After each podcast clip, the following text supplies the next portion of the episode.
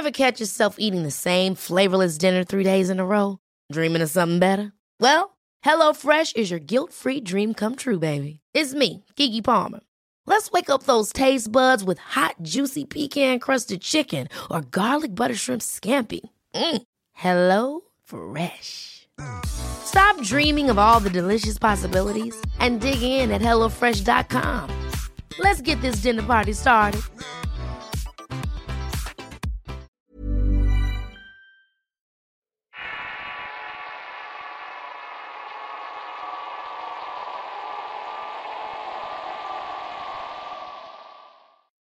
Esta historia ocurre en la residencia del Valle mejor conocida como Pomoca, una especie de colonia a las afueras de Villahermosa, Tabasco. Está llena de edificios de departamentos de interés social, y lo que les voy a contar pasó por ahí de agosto del 2013. La hijastra de una de mis primas, hija de una tía paterna, me contó que vio la Santa Muerte. Era una tarde calurosa en la que después de lavar ajeno se preparaba para descansar un poco, cuando de pronto notó que el cielo se nubló de golpe esta chica vivía con su papá, el esposo de mi prima y su hija de unos dos o tres años, así como con una chica foránea con la cual rentaban y unos tres o cuatro parientes de él. Todos ellos viviendo en un departamento que componía una mini sala con comedor y una mini cocina en un solo cuarto. El departamento también tenía dos habitaciones pequeñas y un baño apenas más grande que un ropero. La colonia es bastante grande con edificios de cuatro pisos cada uno, uno colocado al lado del otro. Son bastante reconocidos por el color y los códigos de una sola letra con un número a la vista de la calle. En cada tantas cuadras había un jardín, una privada y un oxo. La colonia, a pesar de ser grande y tener un buen diseño, generaba mucha basura y producía un ambiente de claustrofobia. Son ese tipo de casas donde se puede escuchar la música, las discusiones e incluso las conversaciones, o el ruido de la televisión de los vecinos. De ahí afuera la colonia estaba rodeada de un centenar de kilómetros de selva, y solo se podía salir por la carretera que lleva a Villahermosa. En pocas palabras era un lugar apartado, pobre y con una ligera sensación de inseguridad, cosa que es el pan de cada día en esa zona. Por lo cual no es de sorprenderse que en ese tipo de zonas hay una gran comunidad de adoradores de la Santa Muerte, y algunos de esos serían los parientes del esposo de mi prima. La hijastra de esta, quien vivía en el último piso, dice que subió a la azotea y recogió la ropa en una canasta, para luego llevarla al departamento. Cerró las puertas y las ventanas, pero sintió un frío que le caló hasta los huesos, algo que no era para nada común en esa zona. Miró hacia el cuarto y vio lo que ella creyó que era una ventana abierta. Corrió a cerrarla, pero se detuvo en el marco de la puerta al notar que la ventana estaba cerrada. Pero al mirar con más detenimiento pudo ver que las cortinas estaban abiertas de par en par. En eso la ventana parecía más bien la figura de una persona con capucha que le miraba quietamente. Se quedó perpleja y no se movió ni siquiera un poco. Parpadeó y esa sombra desapareció de la ventana. Pero la oscuridad y el frío se quedaron hasta la mañana siguiente. Aquella noche cayó una lluvia que inundó aquella zona como lo hace siempre. Luego ya me contó que cuando aquellos parientes suyos se fueron un par de días después, los vio sacar imágenes, figuras y demás ofrendas, y que cuando volvieron vio que sus inquilinos tenían tatuajes de la muerte en la espalda y los brazos. Ellos dicen que no salen de su casa sin sus imágenes, ni siquiera por un día. Siempre las cargan con ellos. Algo curioso es que la misma tía con la que estuvo unos días en esa colonia tiene en su cuarto de visitas un pequeño altar de la Santa Muerte. Más bien tiene una muerte pequeña del tamaño de sus luchadores de plástico, y siempre le ponía una veladora y un vaso de agua. No sé si era de ella o mi primo quien vivía con ella, o si ambos le rendían culto, pero es un movimiento muy común por allá y en todo México. Cada día se une más gente a este culto.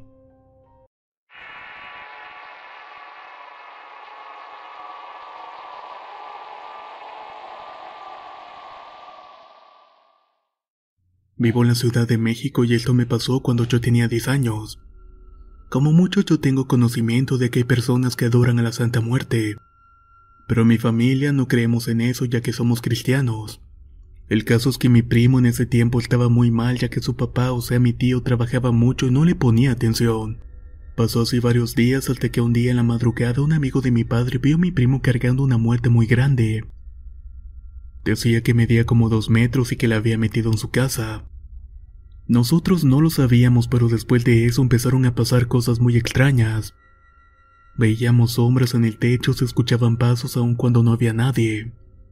Mi papá nos dijo que una vez como a las 3 de la mañana vio una sombra muy grande en la puerta de la casa de mi tío, así como otras cosas por el estilo.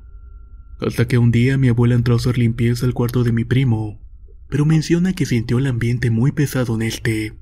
De igual manera sintió una desesperación que se apoderó de su cuerpo. Volteó para todos lados hasta que vio la muerte. Estaba en un altar que había hecho mi primo. Tras esperarlo por un buen rato, por fin llegó la madrugada. De inmediato le dijeron que iba a tirar eso, pero él se negó. Prácticamente al decir esto su cara se transformó por completo. Mi papá y mi abuelo fueron por la muerte y en eso mi primo empezó a gritar como loco. Pedía gritos que no la tiraran, pero ellos no le hacían caso.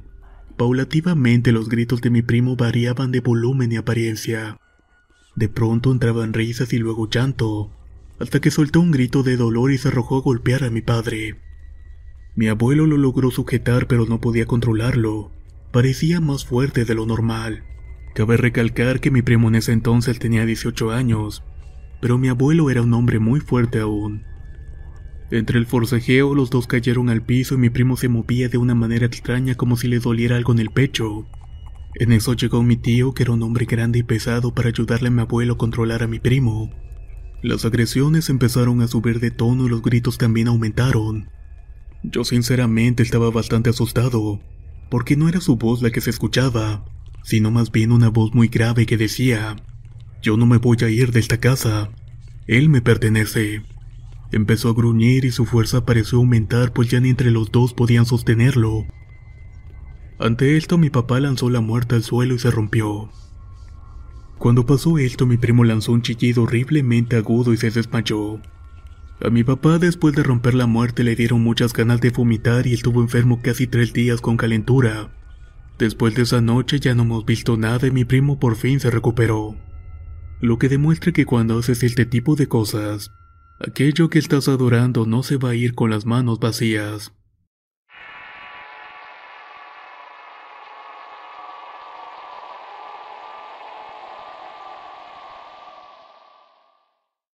Esto que voy a contar me ocurrió hace siete años. En esas fechas vivía con Javier, el padre de mis niños, en Jalapa, Veracruz. Para ser más precisos, en la colonia Bugambilias. Pasábamos una mala racha económica y en sí nos casamos muy jóvenes. Y sin estudios así era muy difícil tener una vida cómoda, o al menos sin tener que estar limitados. Ya teníamos dos hijos y realmente era muy frustrante la situación. Un día mientras lavaba ropa en el patio se me ocurrió la idea de adorar a la Santa Muerte. ¿Por qué? No lo sé. ¿Quién me aconsejó? La verdad es que nadie. ¿O a quién vi hacer eso?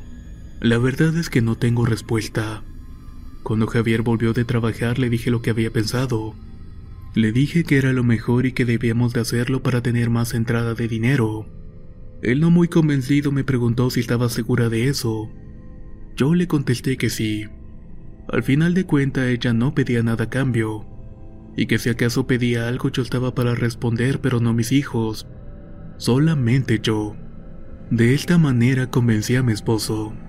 Al día siguiente compré en el mercado de la ciudad una santísima blanca chiquita como de unos 20 centímetros. También compré una repisa y la puse en mi cocina y le di galletas, dulces, cigarros y tequila. Incluso platicaba con ella. Le pedí que por favor nos ayudara en cuestiones económicas. Y no miento al decir que al día siguiente que la llevé a la casa y platiqué con ella con tanto entusiasmo, todo cambió drásticamente. Así de rápido pasó. Javier en ese tiempo trabajaba en un café y empezó a llegar con unas propinas muy considerables. Yo estaba feliz porque no eran tiempos de carecer. Pocos días después llegó una prima mía que había sido deportada de Estados Unidos. Le platiqué con mucha fe lo que me había ayudado mi blanquita en la casa. Le dije que ella debería de conseguirse una para que le fuera bien en sus proyectos. No tardó mucho en hacerme caso. Para ese entonces yo había conocido una señora que trabajaba a la muerte aunque solamente en pláticas. Esta señora me comentó lo que hacía y pensé que ella podía tener alguna que le vendiera a mi prima, así que no tardamos en ir a buscarla. Al entrar a su casa me quedé sorprendida al ver el altar tan enorme que tenía con muerte de todos los tamaños y colores. Incluso las manos de algunas de ellas habían diferentes objetos. La que más recuerdo es una muerte negra de tamaño natural que tenía en sus manos la foto de una persona envuelta en listones.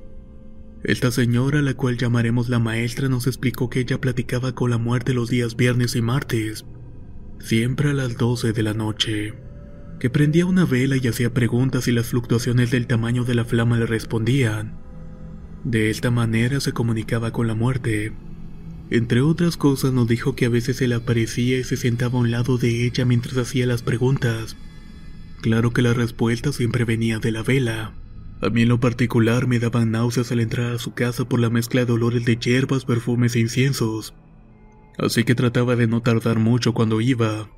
Cuando fui con mi prima, la maestra le preparó una muerte de un metro de alto de siete colores.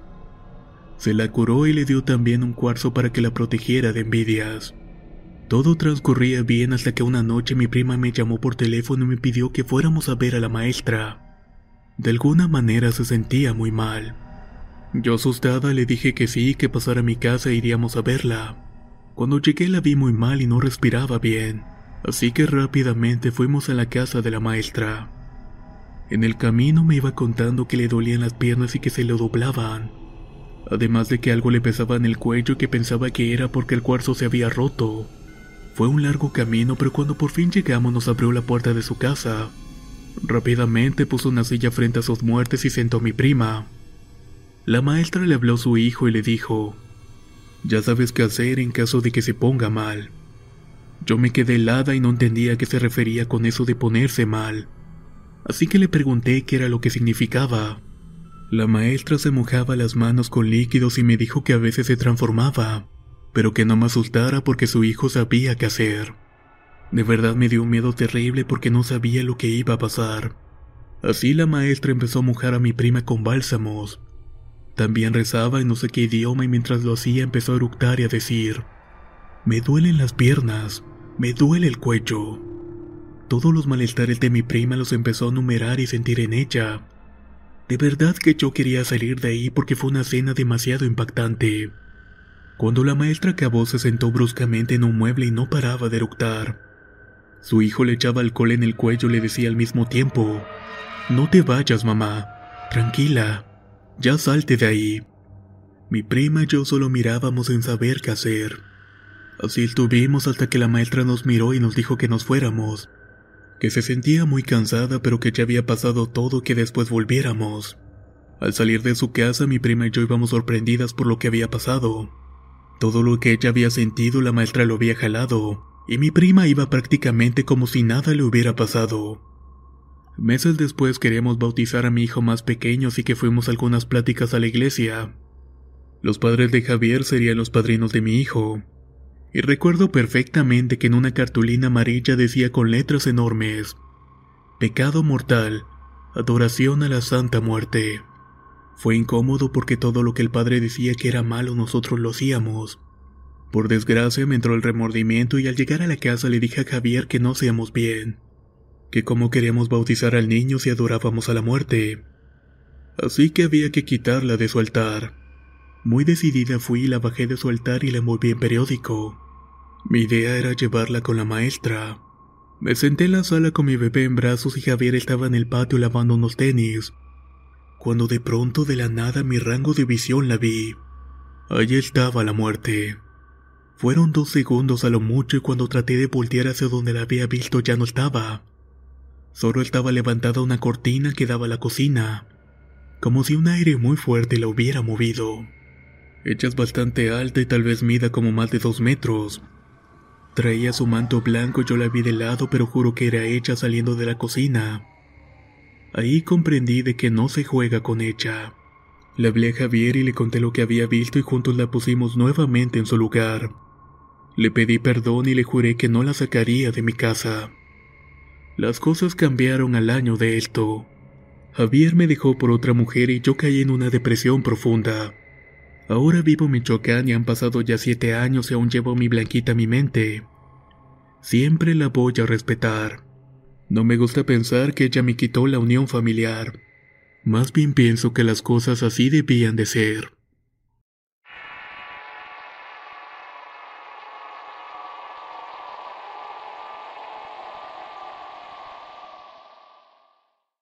Hace un par de años yo acababa de mudarme con mi ex al apartamento que compartía con su tío. Al llegar a este lugar estaba ahí una figura de la Santa Muerte. Esto porque su tío era un ferviente adorador. Recuerdo bien la primera vez que llegué que estaba con un par de velas y unos cuantos billetes.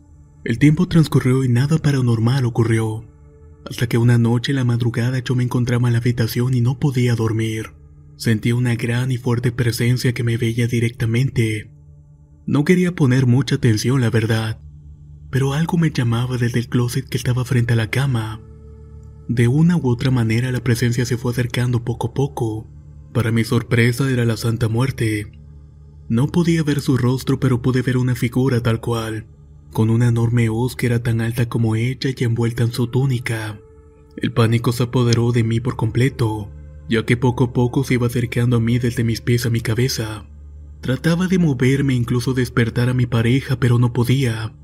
Actualmente lo recuerdo muy bien todavía. Ella estiró su brazo hacia mí y con su mano me tocó mi frente. Al hacerlo yo sentí como la manga de su túnica rozó mi pecho. Se sentía un poco rasposa como un costal de arroz grueso.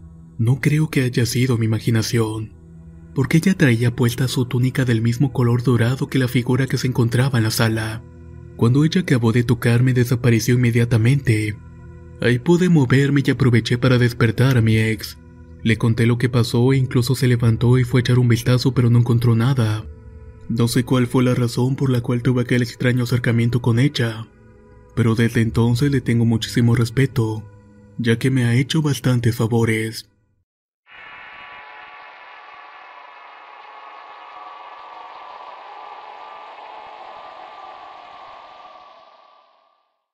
Mi nombre es Ariadna y soy originaria de Jalapa, Veracruz. Les quiero contar una experiencia que tuve hace algunos años. Para contextualizar, en ese entonces vivía en la casa de mis padres, pero a diferencia del resto yo solo vivía con mi hermana, sus dos hijos, mi entonces pareja, mis cuatro perros y yo. Por varias razones mis padres se divorciaron y cada uno tomó su camino dejándonos solas en la casa. Para ese entonces yo tenía 19 años, mi pareja 22 y mi hermana 23. Eran unas vacaciones de julio del 2015. También cabe mencionar que mi hermana es creyente de los arcángeles. Esto porque cuando su hija mayor era una bebé cayó enferma de gravedad y los médicos no encontraban el problema, hasta que una tía de su esposo la curó con ayuda de los arcángeles. Desde entonces es muy creyente en ellos. Mi casa es de una sola planta con obra negra en la parte de arriba. Cuando se entra lo primero que ves es un pequeño pasillo y al lado izquierdo otro mini pasillo que lleva al cuarto de mi hermana. Justo pegado al mini pasillo están las escaleras que llevan a la azotea donde está la obra negra. Debajo de esta se encuentra el baño y finalmente otro pasillo que da hacia mi cuarto. Mi habitación tiene una gran puerta de madera con grandes cuartos que tienen cristal. Por último está el garage donde se encontraban tres perros, mientras que una pequeña se encontraba dentro de la casa. Siguiendo el pasillo principal llegas a una entrada de la cocina donde se encuentra la entrada al patio de servicio. A la derecha se encuentra la sala y otra pequeña parte que fue adaptada para un cuarto.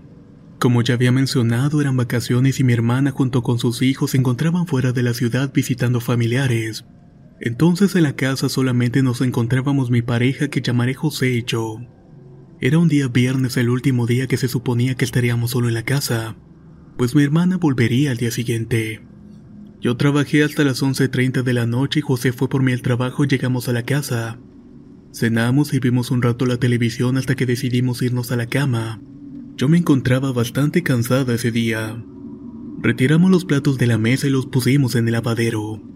Decidimos que lo lavaríamos al día siguiente y nos retiramos a nuestra habitación. Cerramos la puerta, descendimos la cama y nos acostamos. No pasaron ni cinco minutos cuando empezamos a escuchar ruidos raros en la sala y aunque nos percatamos de ello ignoramos pensando que tal vez era la gata de mis sobrinos. Tal vez había quedado dentro de la casa y estaba jugando. Pero pasaron otros 10 minutos y no paraban los ruidos, por lo cual empezamos a preocuparnos, puesto que ya no eran ruidos pequeños, sino que se escuchaba como si estuvieran jalando las sillas del comedor y saltaran en los sillones. Inicialmente no quise hacer mucho caso, pero conforme pasaba el tiempo se escuchaban sonidos más fuertes. Además estos empezaban a avanzar hacia la cocina, pues escuchaba como se abrieran y azotaran las puertas de la alacena. En ese momento José y yo nos miramos extrañados y yo tenía bastante miedo, ya que vuelvo a repetirlo, éramos los únicos en la casa. Pasados 15 minutos de ya no escuchar ruido nos empezamos a calmar pero un sonido muy fuerte nos puso en alerta. Se escuchó algo en la habitación de mi hermana. Pareciera como si hubieran aventado un objeto muy pesado contra la pared. José se levantó de la cama pidiéndome que me quedara acostada mientras él iba a checar qué era lo que estaba pasando. Realmente en este punto no sabía qué pensar. De entrada pensé que podía haber un ladrón imaginaba en lo que podía hacer si era ese caso, pero también me corría la idea de que fuera algo no humano. Al cabo de un minuto José me llamó para que How would you like to look 5 years younger? In a clinical study, people that had volume added with Juvederm Voluma XC in the cheeks perceived themselves as looking 5 years younger at 6 months after treatment. Look younger, feel like you. Add volume for lift and contour in the cheeks with Juvederm Voluma XC. Reverse signs of aging by adding volume to smooth laugh lines with Juvederm Volure XC. For important safety information and to find a licensed specialist, visit juvederm.com. That's J U V E D E R M.com. Not for people with severe allergic reactions, allergies to lidocaine, or the proteins used in Juvederm. Common side effects include injection site redness, swelling, pain, tenderness, firmness, lumps, bumps, bruising, discoloration, or itching. There's a risk of unintentional injection into a blood vessel, which can cause vision abnormalities, blindness, stroke, temporary scabs, or scarring. Talk to a licensed specialist to find out if it's right for you. If you're looking for plump lips that last, you need to know about Juvederm lip fillers. With Juvederm Volbella XC and Juvederm Ultra XC, your lip look, whether it's subtle or bold, can last up to one full year with optimal treatment and no additional maintenance. Find a licensed specialist and see if it's right for you at juvederm.com today. That's J U V E D E R M.com. Add fullness to lips in adults over 21 with Juvederm Volbella XC or Juvederm Ultra XC. Do not use if you have severe allergies or a history of severe allergic reactions, or if you're allergic to lidocaine or the proteins used in Juvederm. Tell your doctor if you have a history of scarring or taking medicines that decrease the body's immune response or that can prolong bleeding. Common side effects include injection site redness, swelling, pain, tenderness, firmness, lumps, bumps, bruising, discoloration, or itching. As with all fillers, there's a rare risk of unintentional injection into a blood vessel, which can cause vision abnormalities, blindness, stroke, temporary scabs, or scarring. For full important safety information, visit juvederm.com. La primavera está aquí, así que es el mejor momento para sacar lo viejo de la rutina y vivir nuevas experiencias, entre ellas nuestros estrenos de terror y hasta una nueva manera de obtener dinero con tus compras gracias a iBota. iBota es una app que puedes descargar totalmente gratis y que te da la mayor cantidad de dinero en efectivo en cientos de artículos y marcas. No solo las botanas que disfrutas mientras nos escuchas. Olvídate de otras apps que son igual que brujos charlatanes y solamente te dan puntos fantasmas. Con iBota simplemente agrega tus ofertas a la aplicación y obtén dinero real que podrás transferir a tu cuenta bancaria, PayPal o tarjeta de regalo. No lo dudes y únete a una comunidad con 50 millones de usuarios que ya disponen de los beneficios de más de 2.700 marcas y tiendas, como Lowe's, Macy's, Sephora y Best Buy. Y para que termines de convencerte, en este momento iBota está ofreciendo a nuestro público 5 dólares solo por probar iBota usando el código ROR cuando te registras. Solo tienes que ir al App Store o Google Play Store y descargar la aplicación iBota gratis para comenzar a ganar dinero en efectivo y usar el código ROR. Esto es iBota en Google Play o App Store y usa el código ROR. Aprovecha los nuevos comienzos y corre a descargar la aplicación para ganar más cashback.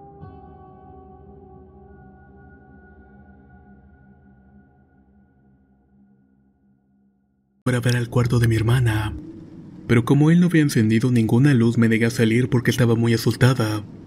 Aunque tomé en cuenta el hecho de que me llamara con mucha tranquilidad lo que para mí significaba de que no era algo hecho por una persona, preferí quedarme dentro de la habitación donde tengo un altar para mi niña blanca.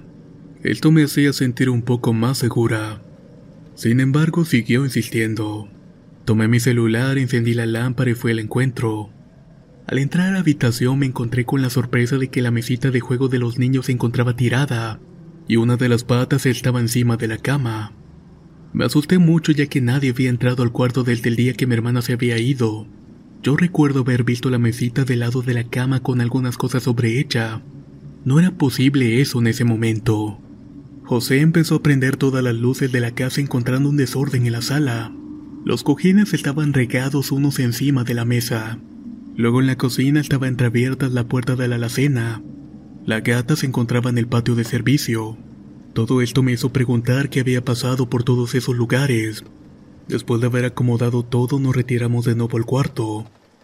Pero no pudimos dormir esa noche hasta que salieron los primeros rayos del sol. Para nuestra suerte nos tocaba entrar en el turno de la tarde de nuestros trabajos.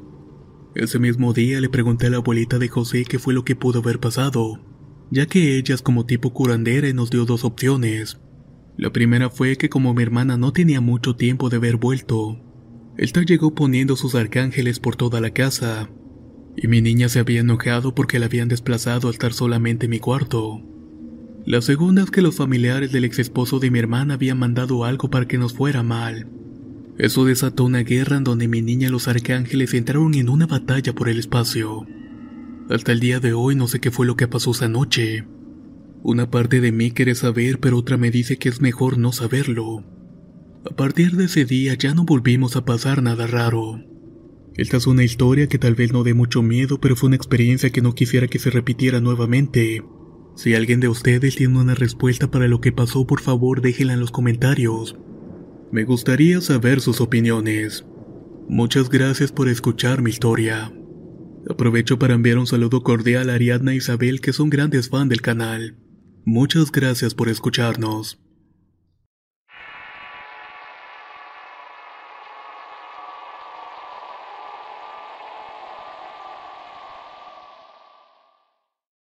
Me llamo Jorge y soy originario de Ciudad del Carmen, Campeche. Esta historia es de algo que mi madre me contó hace poco. Hace como 15 años un tío llamado Iván se hizo novio de una chica muy linda y buena de nombre Betty, cuya madre era la dueña de una posada en la colonia Renovación aquí en Ciudad del Carmen. La chica Betty era una muchacha amable, linda, sensible y trataba muy bien a todos, carácter muy contrario al de su madre cuyo nombre no recuerdo.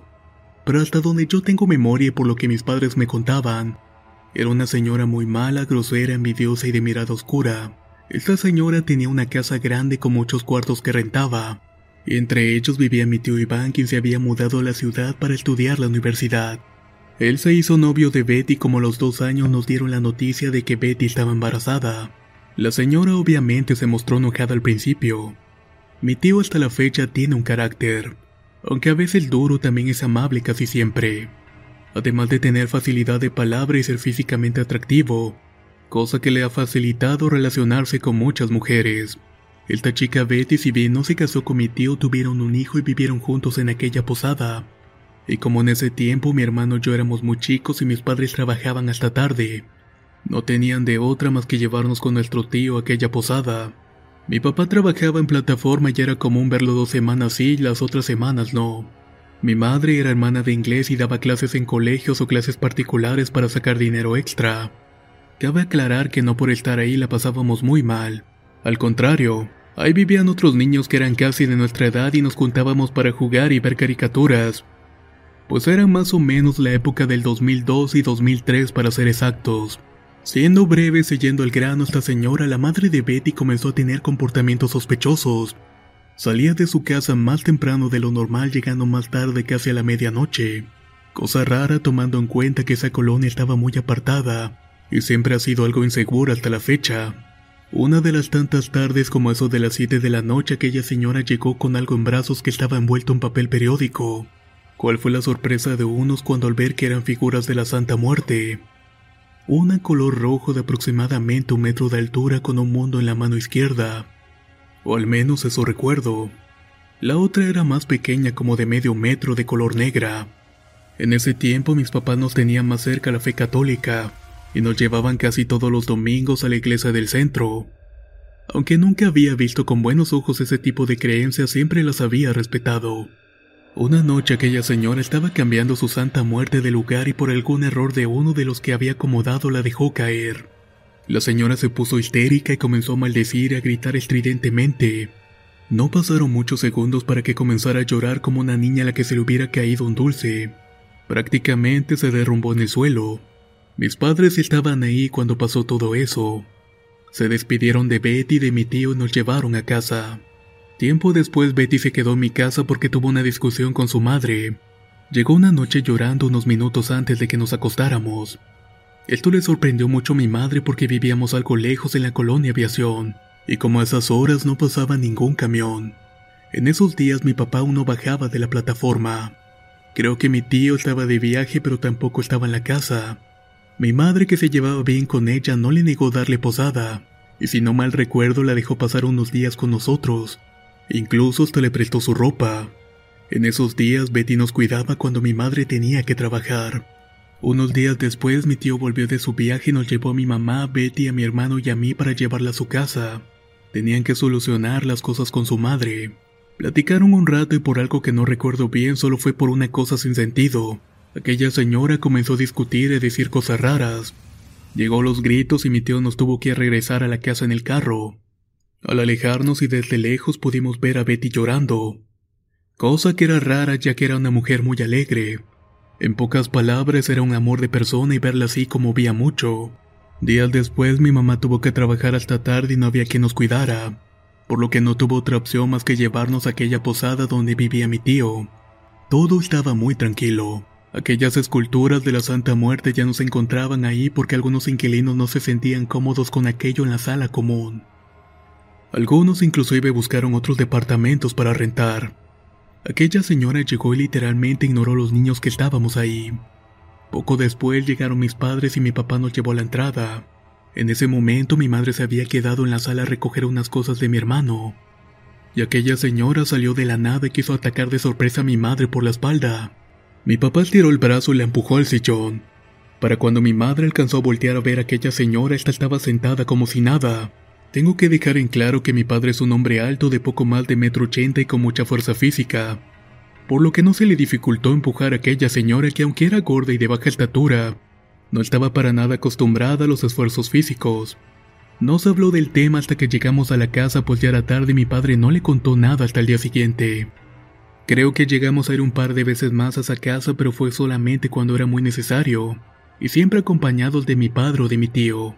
Esto lo contó mi madre hace algunos meses cuando empezamos a ver unas fotos que guardaban un álbum. En una foto de cumpleaños aparecía Betty. Tiempo después mi tío le fue infiel a Betty, lo que hizo que ella se separara de él. Luego tomaron caminos separados y no supimos más de aquella familia. Mis padres saben hablar perfectamente inglés. Cuando éramos niños y necesitaban hablar de algo que no querían que escucharan, hablaban en este idioma. En una de esas conversaciones quería escuchar el nombre de aquella señora, que les repito no lo recuerdo, así como el nombre de Betty y de otros miembros de aquella familia. Hablaban de que aquella señora tenía problemas con el alcohol y las drogas, y también conductas de desequilibrios mentales. Claro que no entendía todo lo que decían, pero sí algunas palabras. Este fue el primer encuentro que tuve con la Santa Muerte. No fue directo porque no la vi en aparición o algo por el estilo pero al menos tuve contacto con uno de sus seguidores.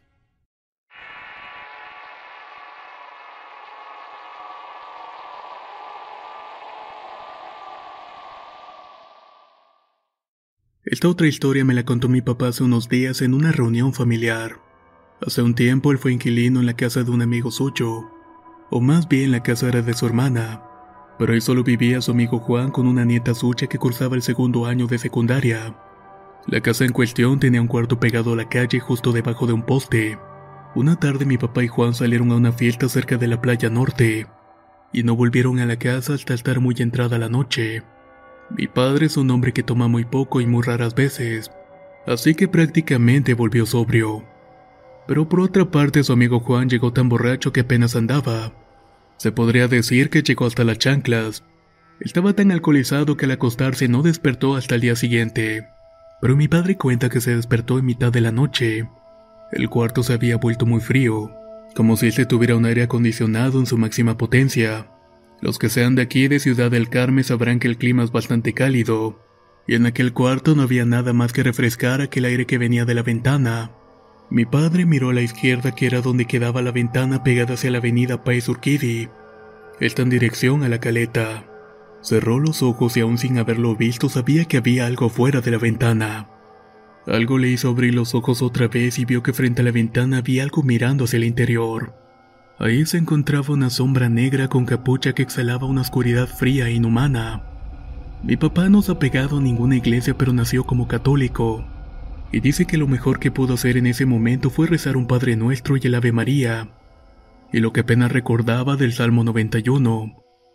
Según él, para pedirle a Dios que alejara aquella sombra del lugar. Dice que no sintió miedo, pero sí se sintió acosado, y me aclaró que la sombra miraba directamente hacia el señor Juan, quien sí es fiel devoto de la Santa Muerte. Me contó que la hermana de Juan, quien es católica fiel de toda la vida, lo dejó estar en aquella casa que fue de sus padres con la única condición de que no trajera nada que tuviera que ver con la Santa Muerte. Y realmente no tenía nada a excepción de una pintura de una Catrina que le habían regalado el Día de Muertos, pero que no estaba directamente relacionada con ese culto. Mi papá despertó temprano y cuando lo encontró solo le dijo lo que había visto la noche anterior, y que eso no le había gustado para nada. Juan por otra parte no pudo hacer otra cosa más que reír y decirle, Tranquilo y no temas. Mi santa muerte es protectora y no se ha metido con nadie. Ella me cuida y si no me ha hecho nada a mí menos a ti. Dejaron aquel asunto a un lado y mi padre dice que no volvió a aquella casa.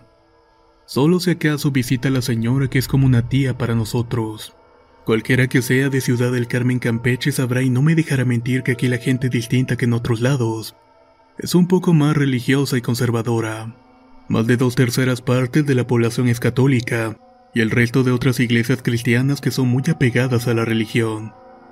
Pero como dije en mi relato anterior, también hay una gran comunidad de gente que es fiel devota de la Santa Muerte, ya sea discreta o que demuestren de manera abierta sus creencias. Incluso tengo amigos de la universidad que son orgullosamente católicos, que van a las procesiones de la Virgen del Carmen, quien es la santa patrona de la isla, así como de otros cristianos que son de distintas iglesias quienes tienen familiares como tíos, primos o conocidos que adoran a la Santa Muerte, y dicen que no tienen mucho contacto con ellos por ese motivo. Yo no soy creyente de estas cosas, pero es increíble a dónde lleva la devoción de algunas personas. Muchas gracias por escuchar mis historias.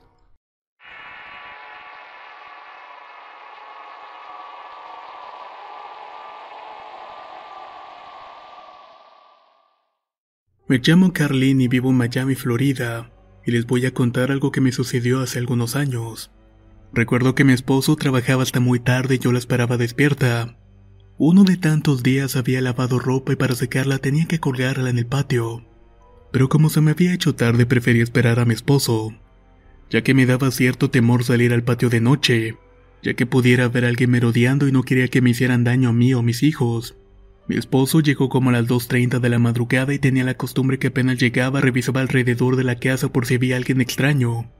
Ya que anteriormente había encontrado personas escondidas, supongo que con malas intenciones. Luego de revisar un rato, por fin entró a la casa. Le dije que tenía que colgar la ropa, que si me podía observar por la ventana mientras él se preparaba para bañarse, a lo que me contestó que sí. Fui y puse mi celta arriba de una caja de plástico y empecé a guindar la ropa dándole la espalda a la ventana. Cuando iba por la cuarta prenda sentí como si alguien me estuviera observando. Pensé que era mi esposo que me estaba vigilando por la ventana, pero al voltear no estaba. Proseguí con lo mío y había colocado la mitad de la ropa cuando volví a sentir esa sensación como si alguien me estuviera viendo. Miré de nuevo la ventana, pero no estaba él. Me empecé a sentir incómoda y decidí colocarme de frente a la ventana. Todo esto por si acaso. Cuando ya iba a poner otra ropa, observé a mano izquierda mía, unos 10 metros aproximadamente, una figura negra de unos 2 metros de alto.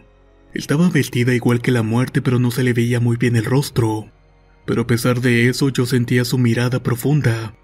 De alguna manera me petrifiqué del miedo.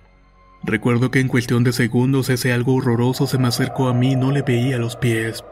Fue tan rápido que solamente alcancé a sentir cómo traspasaba mi cuerpo empujándome hacia atrás.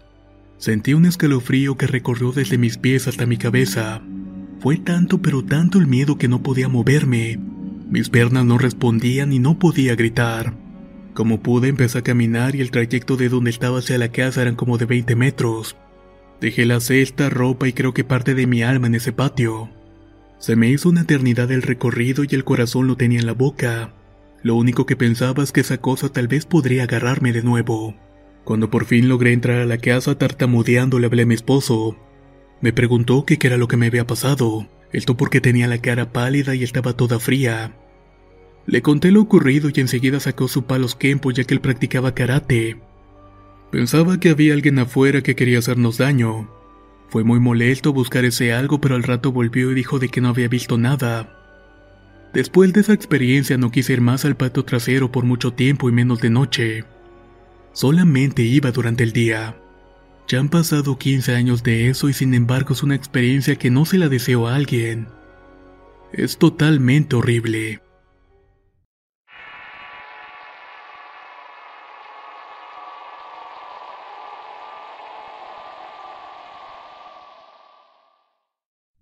La segunda ocasión que me ocurrió algo parecido fue el día que estaba sola en la casa. Mis hijos se habían ido a la escuela y yo no había dormido mucho en la noche. Por lo que tenía sueño me dio por acostarme en la cama de uno de mis hijos. En mi cuarto hay dos literas y en la cama de abajo la de mi hijo menor es un poco difícil dormir. De alguna manera sueño cosas extrañas, demasiado extrañas diría yo. Y lo mismo le sucede a quien trate de dormir en esa cama, a excepción de mi hijo. Se diría que la cama es como un portal. Recuerdo que eran como las nueve de la mañana, ya me estaba quedando dormida y sentí que alguien había entrado en la casa. Cabe decir que a mí siempre me ha sucedido que puedo sentir cuando alguien está cerca de mí sin necesidad de verlo. Esto me ocurre con los que no están vivos y con los que sí. Aunque no hagan ruido alguno. Aunque aclaro que no todo el tiempo. Inclusive puedo sentir cuando hay algunas cucarachas cerca, y sé que si volteo después de esa sensación va a aparecer alguna cerca. Parece gracioso, pero es verdad. Siguiendo con el relato, ya estaba a punto de quedarme dormida y escuché y sentí que alguien había llegado.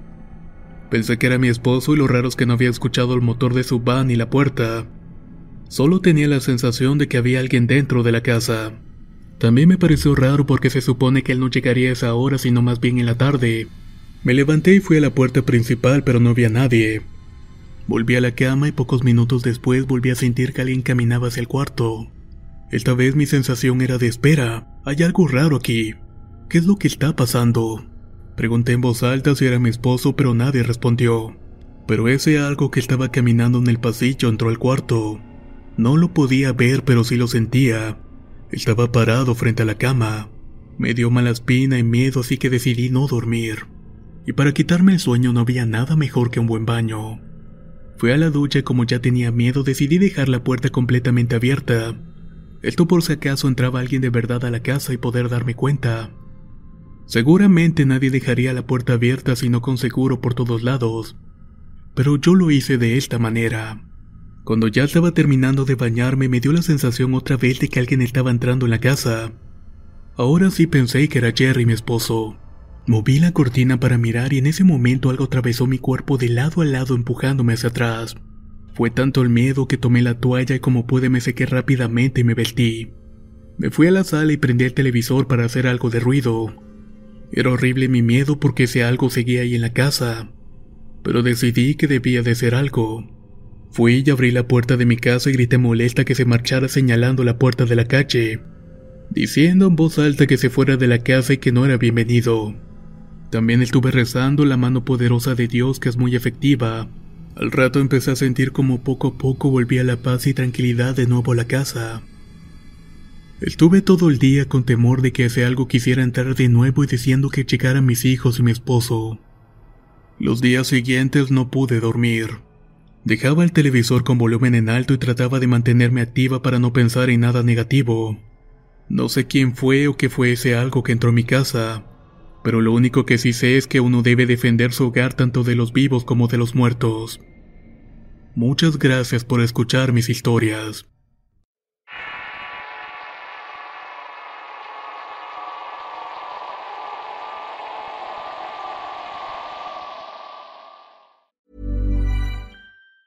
Ever catch yourself eating the same flavorless dinner three days in a row? Dreaming of something better? Well, HelloFresh is your guilt-free dream come true, baby. It's me, Kiki Palmer. Let's wake up those taste buds with hot, juicy pecan-crusted chicken or garlic butter shrimp scampi. Mm. Hello Fresh. Stop dreaming of all the delicious possibilities and dig in at HelloFresh.com. Let's get this dinner party started. If you thought the only way to get a more defined jawline with natural looking results was through surgery, think again. Juvederm Volux XC is a non surgical injectable gel filler that improves moderate to severe loss of jawline definition and can help you achieve natural looking results with little downtime. Even better, this improved definition lasts up to one year with optimal treatment. No maintenance required. Improve jawline definition for a smooth, sculpted look with Juvederm Volux XC. For important safety information and to find a licensed specialist, visit juvederm.com. That's J U V E D E R M.com. Not for people with severe allergic reactions, allergies to lidocaine, or the proteins used in Juvederm. Common side effects include injection site redness, swelling, pain, tenderness, firmness, lumps, bumps, bruising, discoloration, or itching. There's a risk of unintentional injection into a blood vessel, which can cause vision abnormalities, blindness, stroke, temporary scabs, or scarring. Talk to a licensed specialist to find out if it's right for you.